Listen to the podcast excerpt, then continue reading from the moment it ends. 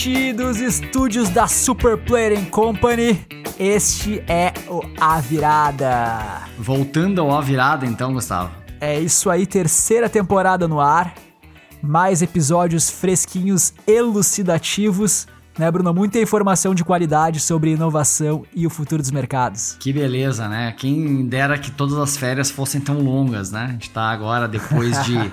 Novembro foi a última vez que a gente gravou aqui o A Virada. Tô bem feliz de voltar a gravar. É uma experiência muito divertida, a gente aprende muito também, conhece muita gente legal.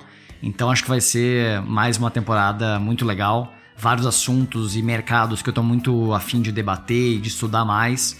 Então, enfim, tô pronto para mais uma.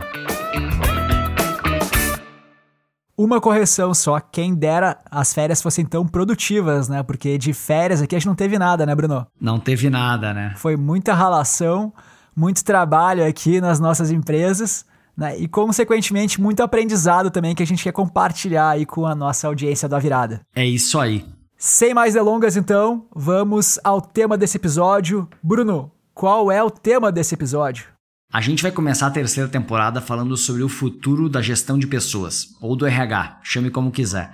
A gente vai trazer aqui diversas inovações e tendências e também empresas que estão inovando nessa área, as chamadas HR Techs, né? tudo em inglês, tudo que fica mais, fica mais chique, né? Mas basicamente empresas que estão ajudando outras empresas a fazer a gestão dos seus colaboradores da melhor forma. Então a gente vai falar de toda a cadeia do RH, desde recrutamento, desenvolvimento, gestão de benefícios, gestão parte mais burocrática, departamento pessoal, enfim, a gente vai falar de muitas áreas e a gente vai falar um pouquinho também sobre a experiência que muitas empresas estão passando pela primeira primeira vez e que tem diversas HR techs que estão nesse mercado, que é basicamente ajudar as empresas a gerenciar um time de forma distribuída.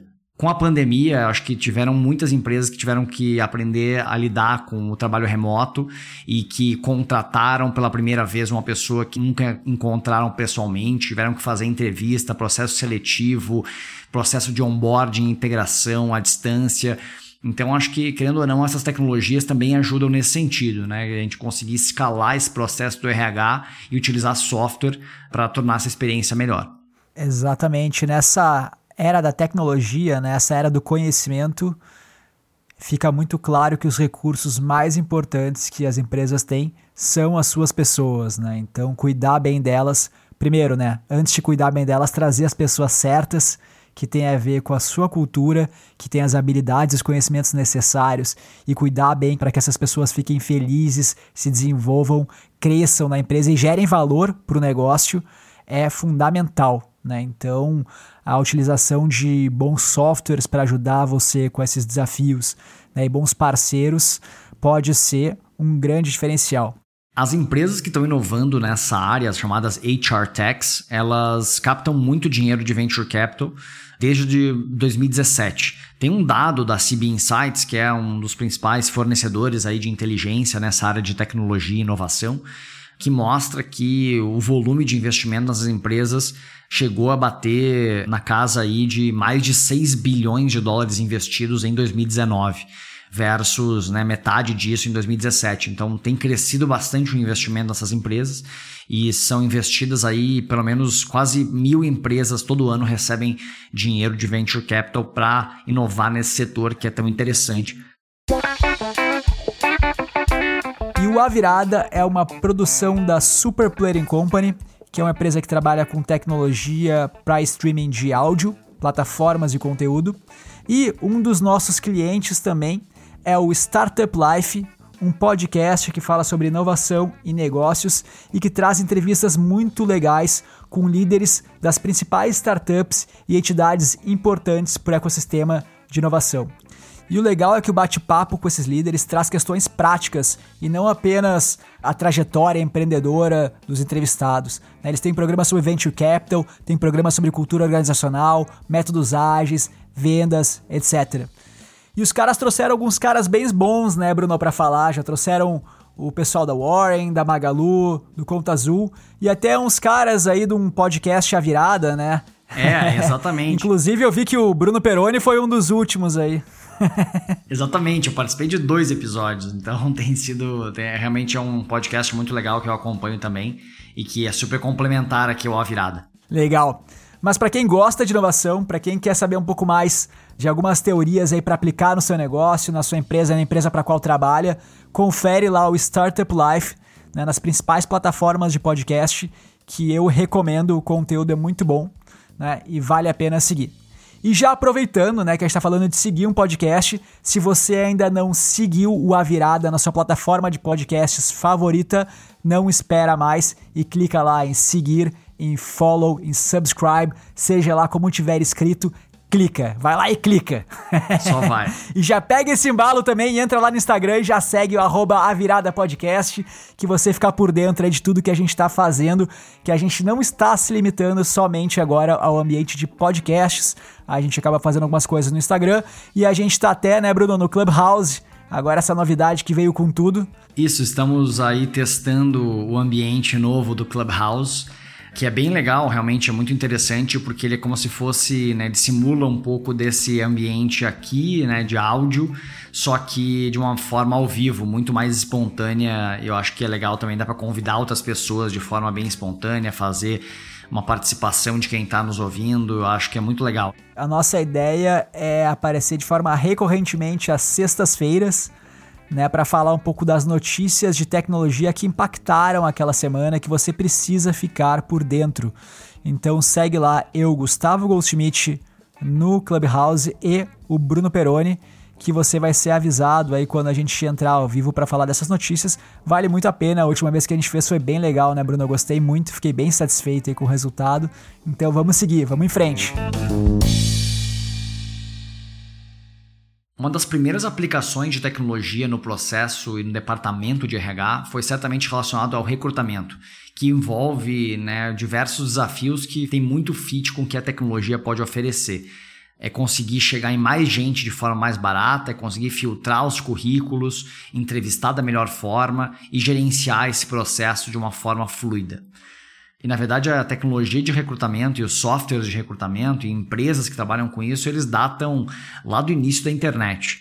Ou até antes, né? Então a gente tem, por exemplo, aqui no Brasil a Cato, né, que talvez seja a primeira HR Tech brasileira. É uma empresa que começou em 1977 como uma consultoria de recrutamento e que ali nos anos 90 lançou o seu modelo de portal de vagas, né, que eu acho que talvez tenha sido a primeira grande inovação aí no processo de recrutamento, foram os portais de vagas, e aqui no Brasil a gente teve a Cato que reinou aí durante muitos anos como a principal ferramenta de, de recrutamento de portal de vagas. Eles começaram inclusive com um modelo bem curioso, né, eles têm uma assinatura premium para o candidato. Então, além de cobrar um anúncio da empresa, eles cobravam do candidato para ter mais visibilidade no currículo, enfim. Então, é, isso é um modelo super inovador e que pegou aqui no Brasil.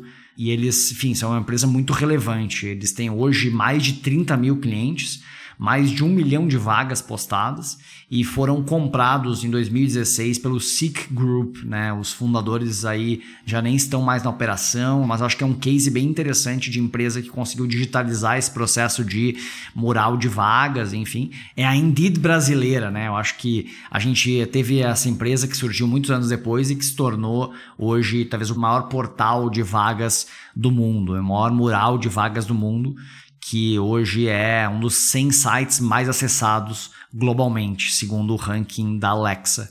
Ele recebe mais de 180 milhões de visitantes únicos todo mês no mundo inteiro aí buscando vagas. Então eles são um agregador gigantesco de vagas e realmente tem uma capilaridade imensa. Muito legal. Falando dessa ideia de cobrar do candidato, né? Se a gente for olhar hoje, né, uma das principais ferramentas aí para se conseguir um emprego ou para se recrutar alguém é o LinkedIn, né? O LinkedIn que é uma rede social né, voltada para esse mundo corporativo, né, onde as empresas podem sim postar vagas e pagar para elas terem visibilidade, serem oferecidas para as pessoas que têm fit com aquela vaga, quanto as pessoas também podem pagar para conseguir entender melhor as, o seu fit com as vagas, os candidatos que estão concorrendo e ter alguns insights, poderem mandar né, e-mails direto para as pessoas que não conhecem. Tá? O LinkedIn tem uma série de usos, né, também para vendas, etc. Mas um dos principais usos aí, sem dúvida, é essa questão de recrutamento e seleção. Exatamente, é muito interessante, né? Acho que o LinkedIn ele é talvez a evolução dos portais de vagas. Os portais de vagas, eles acabam sendo talvez uma solução muito dos anos 90, dos anos 2000, onde basicamente é um portal onde as pessoas acessam e elas se inscrevem. O LinkedIn, né, com o algoritmo, ele acaba conseguindo levar de forma ativa para as pessoas certas as vagas certas né, e, e, consegue realmente uh, fazer com que essa distribuição das vagas gere muitas candidaturas. Então acho que isso realmente é, é, é, muito legal. Eu cheguei a postar, vou compartilhar um pouquinho da minha experiência. Na época da semente, a gente postou uma vaga que a gente estava contratando uma pessoa em São Paulo e a gente teve mais de mil pessoas que se candidataram, porque é muito fácil, né? É só clicar um botão para você se candidatar ali na forma mais simples. É tão fácil que vem gente que nem sabe o que, que a empresa faz, né? muito, é, é, muito louco, porque a gente coloca lá as qualificações mínimas, mas assim, das mil pessoas que se candidataram, eu acho que realmente que tinha um fit com o que a gente pediu ali de requisitos e tal, uh, acho que tinha menos de 100, certamente. Acho que, sei lá, umas 50, 40 pessoas que tinham o perfil mesmo e que a gente acabou entrevistando, sei lá, umas 10 pessoas. Então, assim, eu gastei muito tempo. Eu que estava liderando, inclusive, esse processo seletivo e gastei muito tempo para fazer essa filtragem. Uh, não posso reclamar porque tiveram mil pessoas, né? Mas querendo ou não, esse processo acabou talvez levando mais tempo do que se eu tivesse menos pessoas. É, é realmente complexo como, como fazer esse próximo passo. Eu acho que o LinkedIn é muito bom para ter essa exposição das vagas. E é justamente por isso, né, que a gente vê cada vez mais empresas adotando não só esse recrutamento passivo, né, mas também o recrutamento ativo, né? Essas vagas que são complicadas, que são mais difíceis de conseguir profissionais, sejam porque são muito específicas, sejam porque são muito sênior, ou porque são profissionais muito concorridos, né? Como os desenvolvedores de tecnologia hoje que são super concorridos no mundo inteiro, né? Sem fronteiras. Tem gente aqui né, americanos, ingleses, europeus contratando brasileiros para trabalhar remotamente para lá. Então super disputado, os caras pagando em moedas, né, como dólar, libra, etc. E por isso, essa busca ativa por profissional qualificado acaba sendo mais popular. A gente consegue, de fato, ir atrás daquelas pessoas que têm já pelo menos uma, um fit técnico com a vaga e ter um universo muito menor de candidatos para se entrevistar, o que obviamente facilita e reduz até muitas vezes o tempo de contratação, apesar desse trabalho de prospecção ativa. Né? E quando a gente olha, é aquele modelo do Aaron Ross, né, do Cold Call 2.0, aplicado à caça de talento. É basicamente um SDR, né, um Sales Development Representative, que vai lá e sai disparando e-mails para um monte de gente que é qualificada e faz uma busca ativa no LinkedIn, cria uma lista, sai disparando e-mails ou e-mails e vai fazendo um processo de funil e é super processualizado assim mesmo, né? Então vai etapa a qualificação de lead, vai evoluindo no funil, tem ali os motivos de perda, né, que é bom a empresa saber, porque daqui a pouco é uma questão de cultura, daqui a pouco é uma questão mesmo do, do mercado mesmo, é uma informação importante que a empresa precisa ter para melhorar a sua atratividade, né, e gráficos, etc. É, Gustavo, essa mudança do recrutamento mais passivo, onde se espera os candidatos se, se candidatarem para um recrutamento mais ativo, ele começou, na verdade, eh, foi muito aplicado no Vale do Silício, foi desenvolvido lá e foi aperfeiçoado lá. Mas a empresa pioneira ao aplicar esse método foi a Netflix. Eu, inclusive, li o livro Powerful, da Patty McCord, que foi diretora de gente do Netflix durante muitos anos. Até recomendo esse livro, é bem interessante. Fala todo sobre o processo de cultura do Netflix. E, e ela fala também da questão do recrutamento bastante. Ela que criou essa ideia de criar uma organização de recrutamento como se fosse uma agência de recrutamento mesmo, só que dentro de casa. Como se fosse uma in-house agency, só que de recrutamento. E hoje é o padrão, né? Então, hoje as grandes empresas de tecnologia e mesmo empresas que estão em alto crescimento aqui no Brasil têm áreas de recrutamento bastante grandes e bastante especializadas para recrutar pessoas de tecnologia. Inclusive, eu até ouvi falar uh, de uma pessoa que trabalha na área que não só profissionais de tecnologia estão em falta, mas os recrutadores especializados em tecnologia também estão em falta. Então, realmente é, é um desafio gigante para essas empresas contratar os melhores profissionais. E dentro desse desafio de recrutamento interno versus externo, a gente tem, claro, né, toda uma indústria que são as consultorias de recrutamento, né, de executive search, que basicamente são consultorias que você contrata para montar uma shortlist de candidatos geralmente três, quatro candidatos, e aí você faz a etapa final de seleção. E tem uma empresa muito interessante que eu conheço e que eu resolvi trazer aqui para o programa, que é a 99 Hunters, que basicamente eles são o Uber dos recrutadores. Então eles têm uma rede de recrutadores validados e com experiência que eles distribuem as vagas e aí basicamente são vários recrutadores trabalhando para as mesmas vagas e assim eles conseguem uma velocidade muito grande de conseguir o candidato certo. Então é, é uma, uma alternativa bem interessante para as empresas testarem versus né, o recrutamento mais passivo ou mais ativo feito dentro de casa. Que são essas consultorias de recrutamento, mas a 99 Hunters tem esse objetivo de agilizar esse processo. E a gente conversou com o Thiago Ananias, que é um dos fundadores da 99 Hunters e que fala mais sobre como é que eles estão inovando nesse mercado. Olá pessoal, meu nome é Thiago Ananias, eu sou um dos fundadores da 99 Hunters. Para quem não conhece, a 99 Hunters é um marketplace de headhunters. Nós conectamos uma série de empresas que possuem desafios de recrutamento e seleção, a maior rede de consultorias de executive search e headhunters autônomos da América Latina. Em resumo, somos um Uber de consultorias de recrutamento e recrutadores. Somos uma HR Tech 100% brasileira que vem transformando o mercado de recrutamento através do uso de tecnologia e conceitos da economia colaborativa. O Departamento de Recursos Humanos é um dos mais impactados e desafiados pelas atuais e futuras tendências de mercado. E esse processo de transformação foi ainda acelerado pela necessidade de isolamento social e todos os novos protocolos causados pela Covid-19. Nesse novo cenário, as novas tecnologias para recrutamento e seleção, que antes seriam adotadas, testadas e implementadas aos poucos, agora são realidade para as empresas e para os candidatos. Me refiro às ferramentas de vídeo entrevista, inteligência artificial, testes online, jobbots, ATS, que são aqueles famosos dashboards de candidatos. Dentro desse emaranhado de opções, o desafio do recrutamento é conseguir digitalizar o processo sem perder o toque humano. Para uma melhor experiência e engajamento do candidato, é necessário termos cuidado com um excesso de robotização dos processos seletivos. Também não há dúvida de que o trabalho está cada vez mais remoto e, consequentemente, globalizado, especialmente quando a gente fala de vaga de tecnologia. Portanto, olhando para os processos seletivos do futuro, não é mais tão importante assim o local em que seu candidato reside. Somando essa nova variável do local ao boom de novas tecnologias para o recrutamento, não somente há um excesso de novos dados coletados ao longo do processo, como também uma maior opção de candidatos. A 99 Hunters é a única startup que oferece uma solução de recrutamento ativo às empresas. Nós encontramos a pessoa certa, esteja o candidato buscando anúncios de vagas ou não. Na prática, de acordo com uma reunião de briefing e job description dos nossos clientes, nós selecionamos até 7 headhunters para trabalharem simultaneamente e em concorrência à mesma vaga. Eles indicam seus candidatos ao especialista de recrutamento da 99 Hunters, que fará toda a validação desse perfil, seja ele um candidato que vai para uma shortlist de um cliente ou não.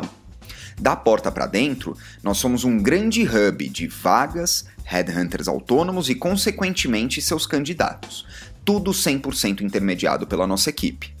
Nós queremos fazer com que os nossos clientes invistam tempo de entrevista com candidatos realmente aderentes e interessados aos seus desafios, liberando o RH de toda a carga operacional do processo, como anúncio de vagas, triagem de currículos, dezenas de prévias telefônicas, entrevistas razoáveis e feedbacks para dar.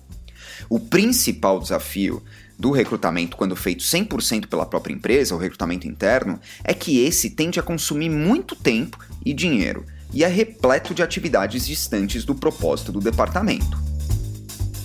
Eu não conhecia a Nine Hunters, achei muito legal o modelo, inclusive estou precisando do serviço deles. Inclusive já vou indicar aqui para o meu time, para os caras darem uma olhada aqui e falarem com eles. E voltando né, para aquela questão da Cato, do LinkedIn e tal, eu queria falar de dois tipos aí de empresas também que vale a pena de mencionar. Né? Como você falou, tem aqueles bancos de talento estilo Cato, né?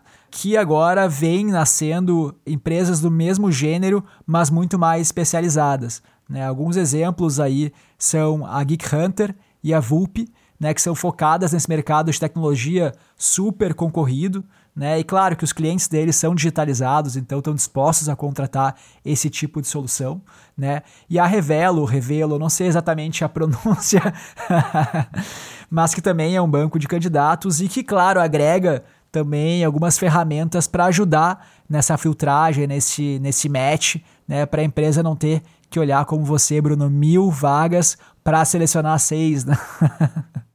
e o segundo grupo de empresas que eu queria comentar, que também atua nessa questão de filtragem de vagas, mas que não tem um banco de dados próprio, né, um banco de candidatos próprio, mas simplesmente se pluga aquelas vagas que a empresa mesmo consegue gerar, ajudando elas a filtrar essas vagas a partir de inteligência artificial para tentar ver algumas questões até mais práticas de match, né? Por exemplo, faixa salarial ou algumas expectativas de língua que o cara tem que falar, algumas outras coisas que é fácil uma inteligência artificial filtrar, né? Não precisa de uma nuance de uma pessoa experiente lá entender se aquele cara é qualificado ou não. E depois, né, que conseguem prover uma série de testes online que, como o Bruno falou, né, nesse cenário de pandemia, né, acaba sendo cada vez mais importante. Eu acho que já fora do cenário de pandemia já é uma forma muito boa de fazer um filtro inicial, porque não precisa fazer o candidato se locomover até algum lugar, isso poupa tempo e o mundo agradece, né? Poupa recursos naturais também. Né? Mas nesse cenário de pandemia é uma necessidade obrigatória, né? Assim, não tem como contornar essa questão de fazer um processo seletivo à distância. E duas dessas empresas que estão se destacando muito é a Gup e a Kenobi, né? Então, são ferramentas realmente que ajudam a fazer essa filtragem. Isso, e fazem toda a gestão do processo seletivo do lado da empresa, né? Essa parte mais burocrática, né? E a parte mais, talvez, de gestão realmente desse processo. Exatamente. A GUP, inclusive, tem né, o início também do processo de admissão.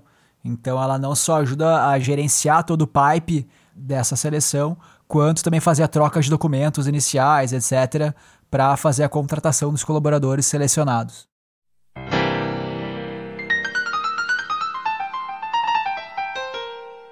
E falando nisso, né, realmente é a etapa que vem depois de recrutar. E aí a gente tem várias empresas que estão ajudando nesse processo que para quem já, já trabalhou, mudou de emprego várias vezes, sabe que varia muito de empresa para empresa, mas que é muito importante.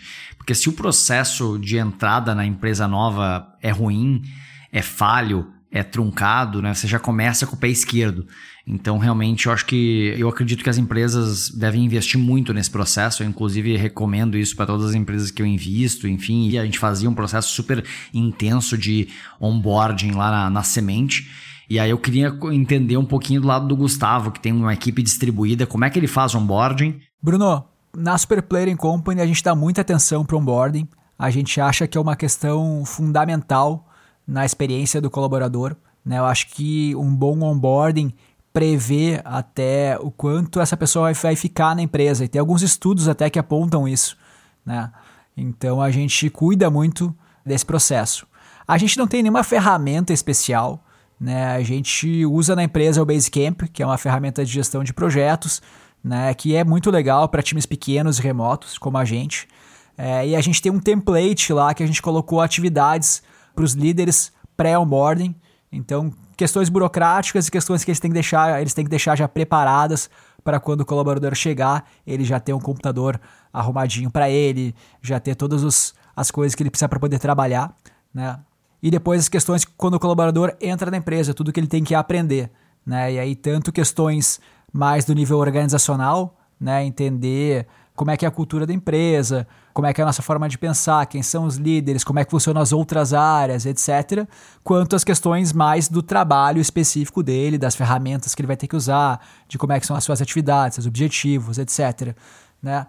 E o mais importante, cara, é ter esse carinho, assim, ter esse cuidado, né? Então, quando a pessoa chega, a gente também dá um kit de boas-vindas, né? Com várias coisas legais, que o cara já sente né, feliz de estar chegando naquela empresa. A gente ajuda o cara financeiramente a contratar, a criar o seu home office, né, de uma forma bacana para que ele se sinta num ambiente tenha, tenha uma infraestrutura adequada de trabalho. O líder faz uma mensagem de boas-vindas para ele, também, né, desejando sucesso, etc. Então, coisas que são detalhes assim, mas que são fundamentais para a pessoa se sentir bem no ambiente que ela está entrando. Mas, como eu falei, eu sou uma empresa pequena que eu consigo ter as lideranças muito próximas ao colaborador. A gente vai falar aqui com o Frederico, CEO da Pin People, que vai contar um pouco mais de como a Pin People ajuda as empresas nesse processo de onboarding, eles que atendem majoritariamente grandes empresas. Olá, o meu nome é Frederico Lacerda, eu sou cofundador e CEO da Pin People, uma plataforma de gestão de experiência do colaborador que apoia empresas a acompanhar, entender e melhorar a experiência dos seus colaboradores da entrada à saída por meio de pesquisas flexíveis e People Analytics. People Analytics é o processo de coleta, organização e análise de dados relacionados a pessoas. O tema ganhou muita relevância nos últimos anos, sendo uma das principais tendências do RH do futuro em diversos estudos globais. Na Pin People, a gente já gerou diversos insights para clientes a partir dos dados sobre pessoas. Como um exemplo em nível macro, a gente percebe a partir dos dados que existem momentos críticos na jornada do colaborador entre o sexto mês e o primeiro ano e entre o segundo e o terceiro ano. Nesses momentos, a maior chance de saída voluntária devido à necessidade de renovação dos ciclos de aprendizado e crescimento dentro da organização. Como um exemplo em nível micro, a gente foi capaz de descobrir que durante a pandemia, no ano de 2020, a geração Z foi a mais afetada em termos de saúde mental. A gente descobriu isso analisando comentários abertos com algoritmos de inteligência artificial que identificavam tópicos e analisavam sentimentos. Um dos nossos principais produtos é o Onboarding Experience, que tem como objetivo ajudar as organizações a mensurar e melhorar a experiência de seus novos colaboradores nos primeiros seis meses de casa, de forma a aumentar o sucesso das contratações com a aceleração do processo de integração e a redução de chances de turnover precoce.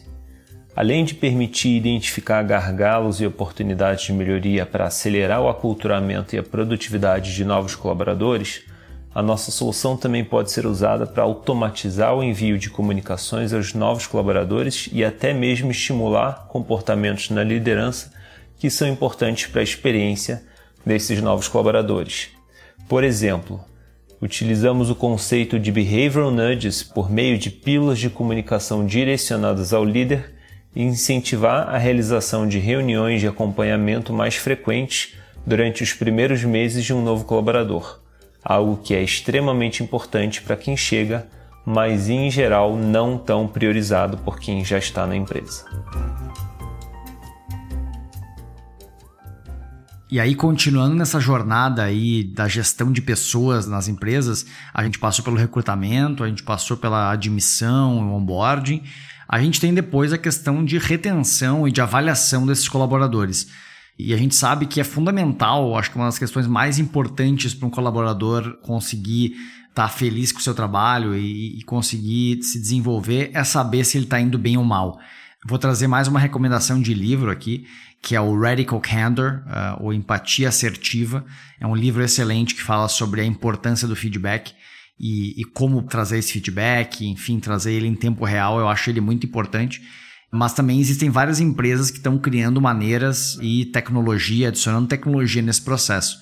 Para garantir que essas avaliações, esse feedback e esse processo de desenvolvimento dos colaboradores seja feito da forma mais fluida, escalável e melhor possível.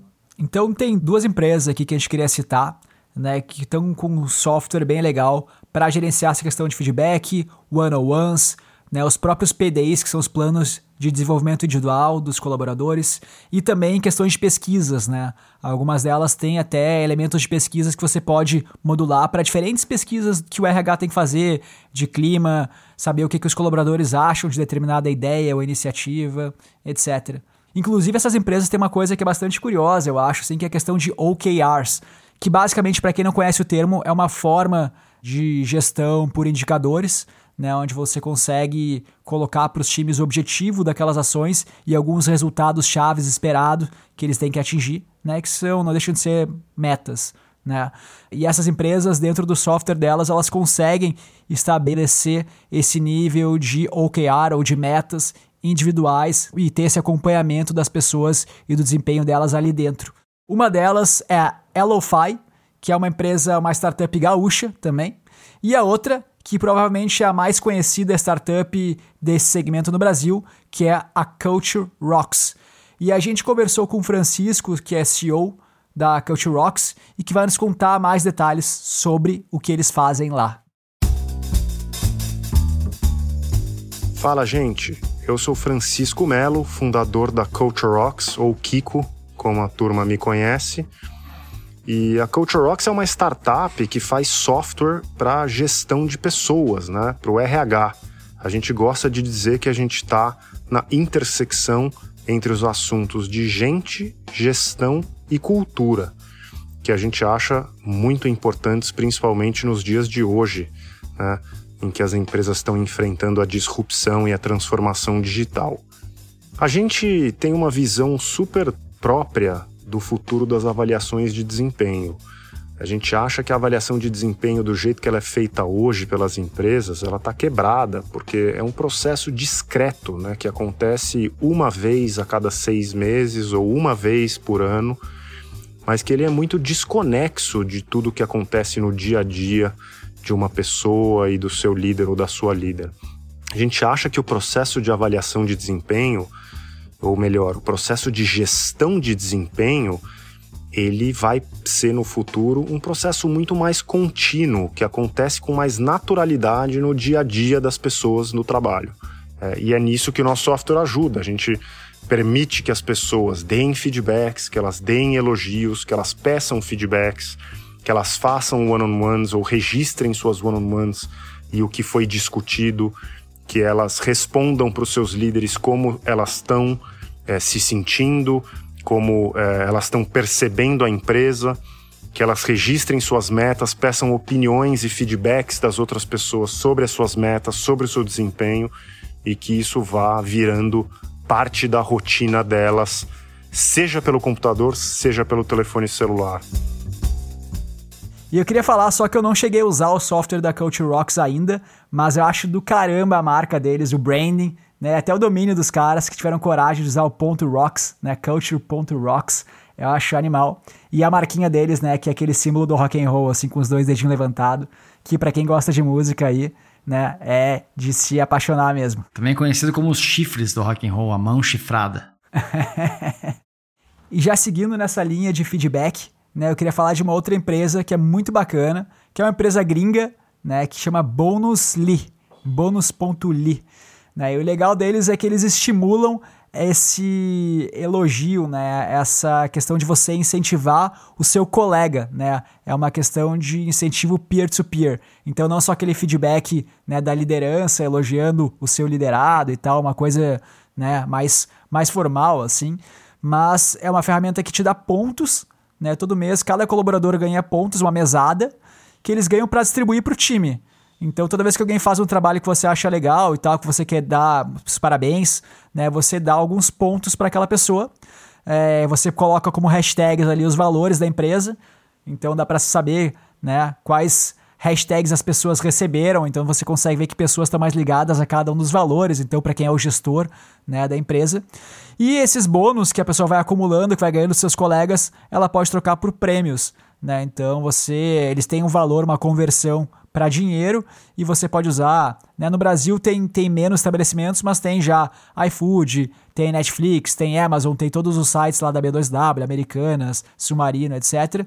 Então já dá para fazer né? Um trabalho legal e também dá para transferir para o PayPal também, sacar o dinheiro se você quiser, né? Mas o mais legal até para mim não é nem a questão da recompensa, é a questão de fato de incentivar esse elogio entre peers. Muito legal, acho que esse tipo de ferramenta também é muito interessante para quem tem um time distribuído como a Superplayer. É, porque acaba sendo uma alternativa do tapinha nas costas que você dá ali no escritório, ou enfim, você pode fazer isso no escritório, é muito mais fácil de reconhecer as pessoas numa reunião geral e tal, mas quando o time está distribuído não é tão, tão simples, né? Então acho que essa, esse tipo de software acaba gamificando esse processo. Exatamente. E a gente trouxe aqui mais algumas outras soluções de software que estão trazendo tecnologia e inteligência para outras áreas do RH. Então a gente tem, por exemplo, o Basement, que é uma empresa que eu inclusive sou investidor, uma empresa que faz a gestão de, de equity, de participações digitalmente, e um dos principais usos do software é para fazer gestão de programas de stock options, né? Que basicamente quando você distribui opções de compra para seus colaboradores a um preço descontado, né? Como uma forma de incentivo. Nos Estados Unidos é uma forma muito forte de, de recompensar as pessoas. E agora a gente começa a ter no Brasil casos muito relevantes, né? De empresas que abriram capital, que fizeram vendas estratégicas muito grandes e que as pessoas que têm stock options ou que tinham stock options tiveram um retorno bem interessante. Então é uma ferramenta que ajuda nesse processo. Além disso, existem as ferramentas de benefícios. Acho que tem essa questão de gestão de benefícios é uma dor, porque, enfim, todas as empresas querem ter benefícios mais interessantes que as outras, né? Os famosos perks que se chamam nos Estados Unidos. Então, aqui no Brasil, a gente tem a Caju, Flash e Alia, que são empresas que estão tentando inovar nesse, nessa questão de, de benefícios. E, inclusive, né, a Zenefits, que é uma das HR techs mais valiosas do mundo, que hoje vale 5 bi de dólar, ela começou fazendo essa questão de gestão de benefícios e hoje faz muito mais do que isso.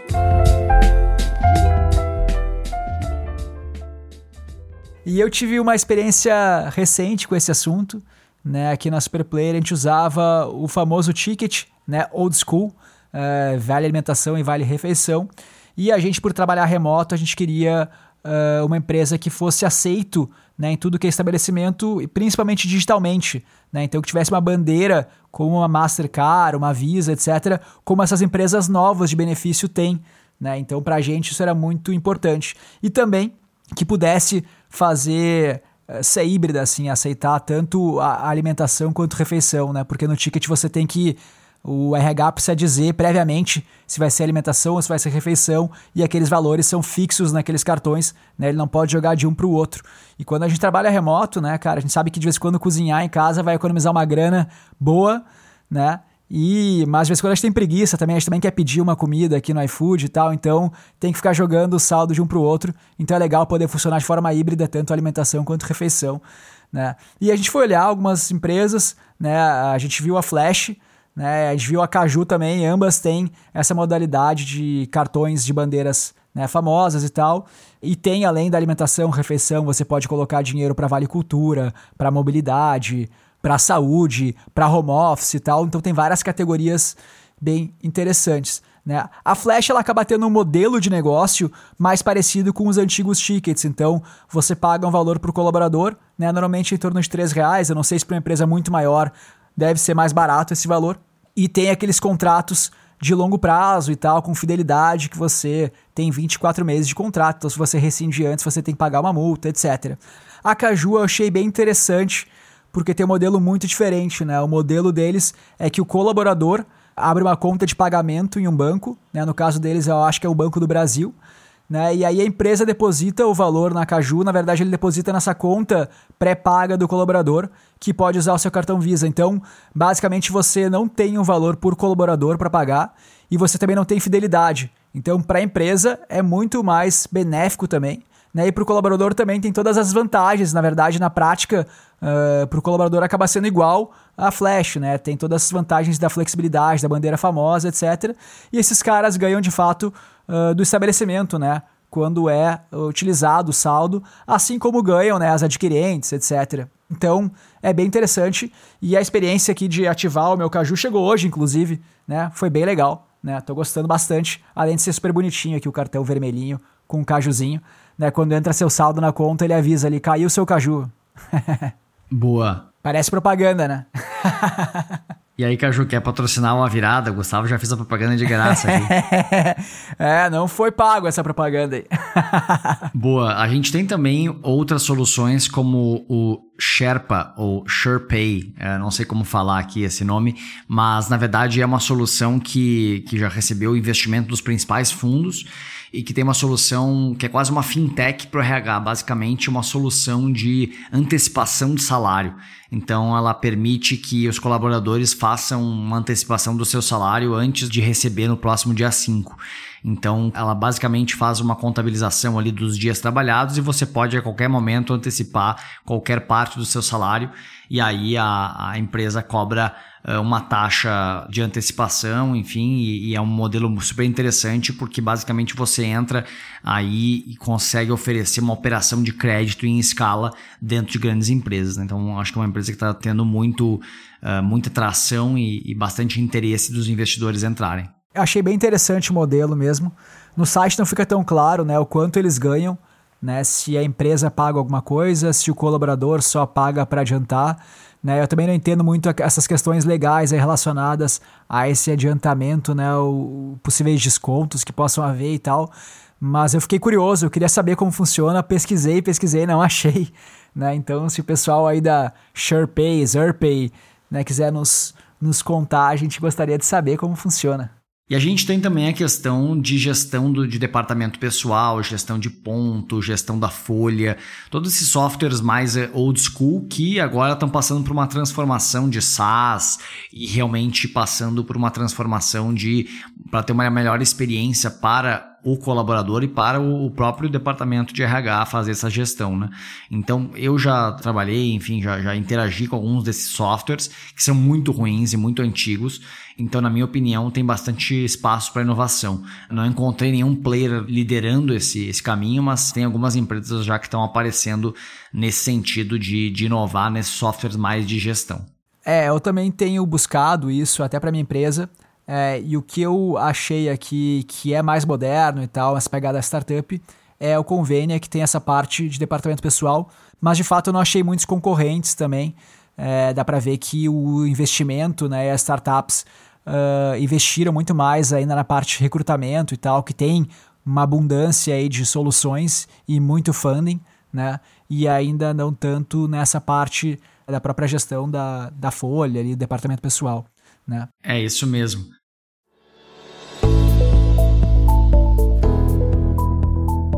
Estamos chegando ao final aí do primeiro episódio da terceira temporada do A Virada e a gente aqui cobriu as principais funções do departamento de gestão de pessoas e como elas estão sendo transformadas por tecnologia. A gente falou sobre recrutamento, a gente falou sobre onboarding, admissão, a gente falou também sobre ferramentas de desenvolvimento e também retenção e avaliação. Uh, e por último, a gente falou sobre outras ferramentas que trabalham nessa questão de gestão da folha, de departamento pessoal e gestão de RH. E também, por último, a gente falou sobre gestão de benefícios.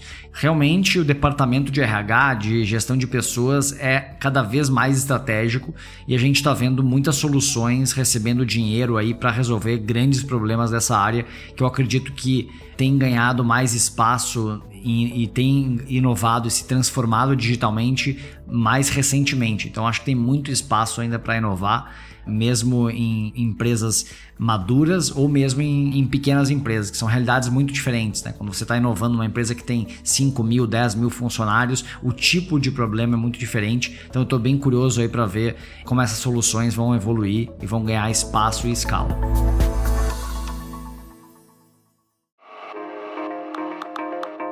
Então por hoje é só, pessoal. Muito obrigado pela audiência. É um prazer ter vocês conosco nessa terceira temporada do A Virada. Fiquem ligados que vai ter muito episódio legal. Né? O próximo já é sobre um assunto que eu tenho certeza que vocês vão adorar, né? Que é o universo. Eu falo, Bruno, não? Spoiler. Falo? Então tá. Que é o universo dos games. E a gente falar com algumas pessoas muito legais, de empresas muito bacanas do mercado, tanto brasileiro quanto internacional. Então fiquem ligados, né? E se você não quer perder, Clique agora em subscribe, assinar e siga o podcast A Virada na sua plataforma favorita de podcasts e também vai lá no nosso Instagram e segue o arroba A Virada Podcast. É isso aí, galera. Fiquem com Deus. Bora! Valeu!